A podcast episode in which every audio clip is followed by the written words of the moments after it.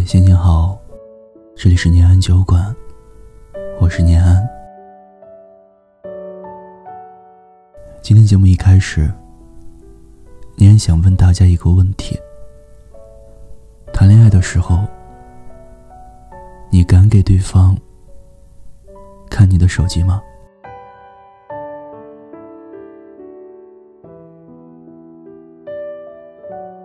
昨天我看了一部电影，叫《完美陌生人》。这部电影还有一个说法，被评为看完最让情侣想分手的电影。电影的一开始是一场老友的晚餐聚会，三对夫妻以及一个姗姗来迟的男人。女主突然提议。大家一起玩一个游戏。出你的手机，放在桌面上。手机里来了任何消息，都要大声读出来，公之于众。尽管这个建议让气氛一下子紧张，可大家都在餐桌上表现得很从容。因为如果你拒绝不玩，别人就会怀疑。你有不可告人的秘密。另外，大家也想趁此机会窥探朋友的私人世界，满足自己的八卦欲。所以，这里面除了男生，其他人都同意了。毫无疑问，这个游戏是危险的。开场还没几分钟，就有人的手机收到了暧昧信息。我渴望你，这应该是我见到过的最错综复杂的关系。平和的餐桌之下，充满着欺瞒与背叛。在这个场景里，每个人都有自己不为人知的一面，每个人的秘密都被公之于众。那些看似甜蜜的情侣。其实私下里暗流。那些拍着胸膛，保证自己没有秘密的人，转眼却被揭开假面，尴尬不已。我相信很多人都听过这样一句话：人性是不可试探的。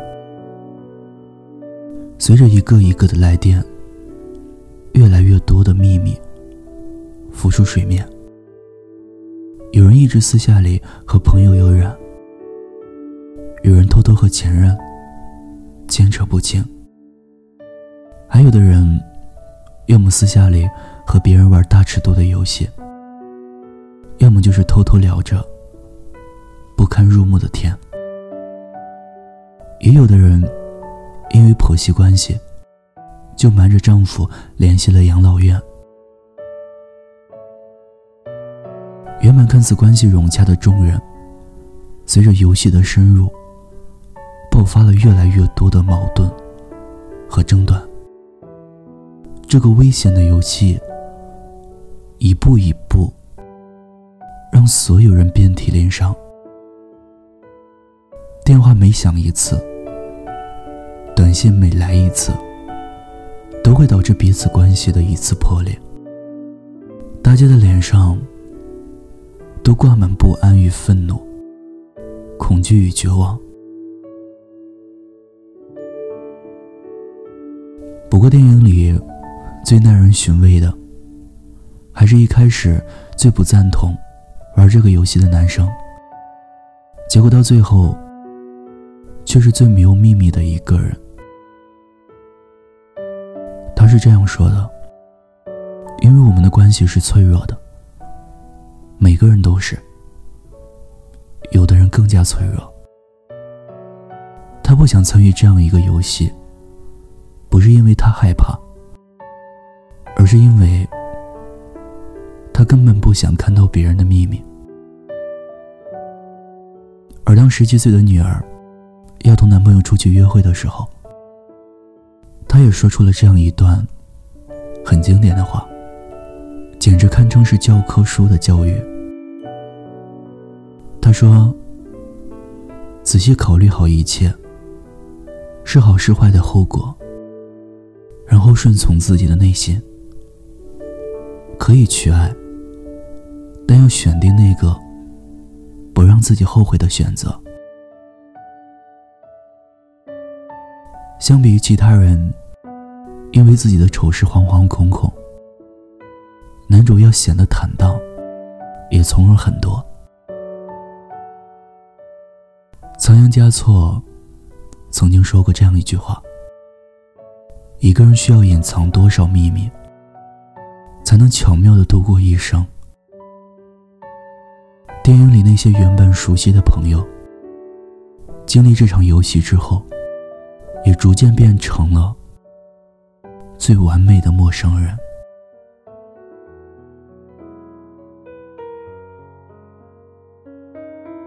知乎上有一位匿名用户说了这样一句话：“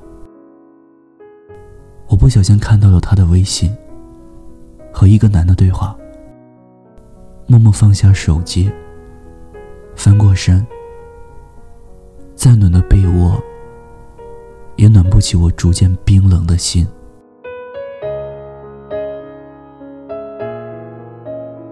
尽管人与人之间的相处需要界限感，但我们更需要的是真诚。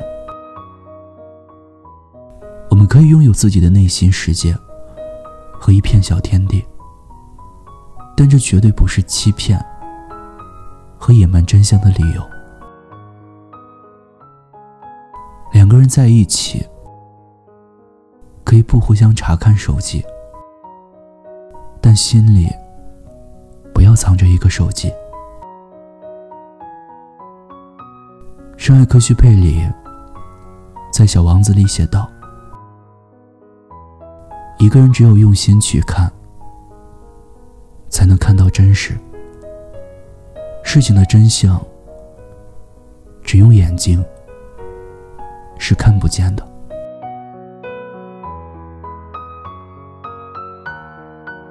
安全感从来都是自然而然的，不是通过看手机与猜测赋予的。我记得之前听朋友说过，和男朋友在一起第一天，对方就拉起她的手，在手机里添加指纹解锁。男友说：“你任何时候想看我的手机和微信，都可以。”朋友说他很感动。两个人恋爱五年，他一次也没有翻过，因为彼此信任，所以不需要验证答案。真正信任的关系，是我不需要看你的手机，也不需要向你汇报我的秘密。该知道的会让你知道，不该越界的事情也不会去做。给对方绝对的信任，不强加观念喜好，也不精神捆绑。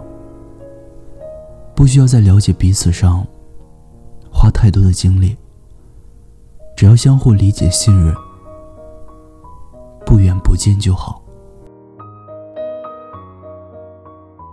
如果谈一场恋爱，需要时时刻刻的监督，需要玩套路和把戏，那真的太累了。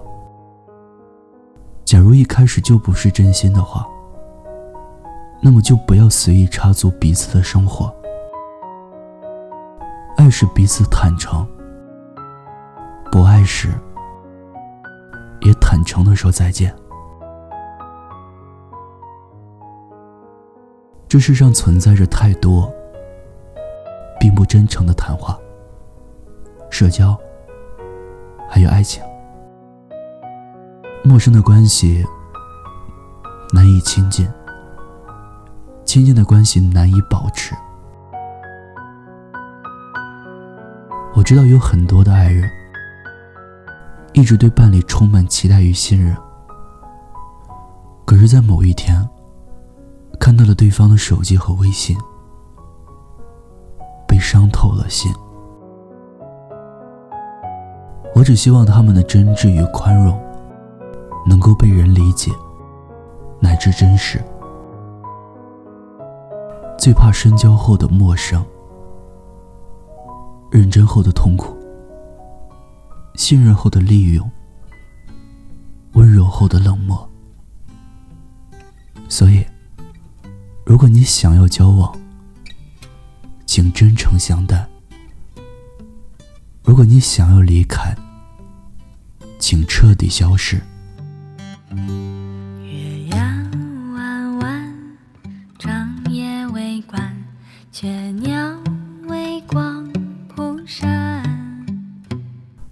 今天的故事就分享到这儿了。如果你也有故事，你想听故事，欢迎关注微信公众账号“念安酒馆”，新浪微博 “DJ 念安”，想念的念。安然的安，我在陕西，对你说晚安，天天好心情。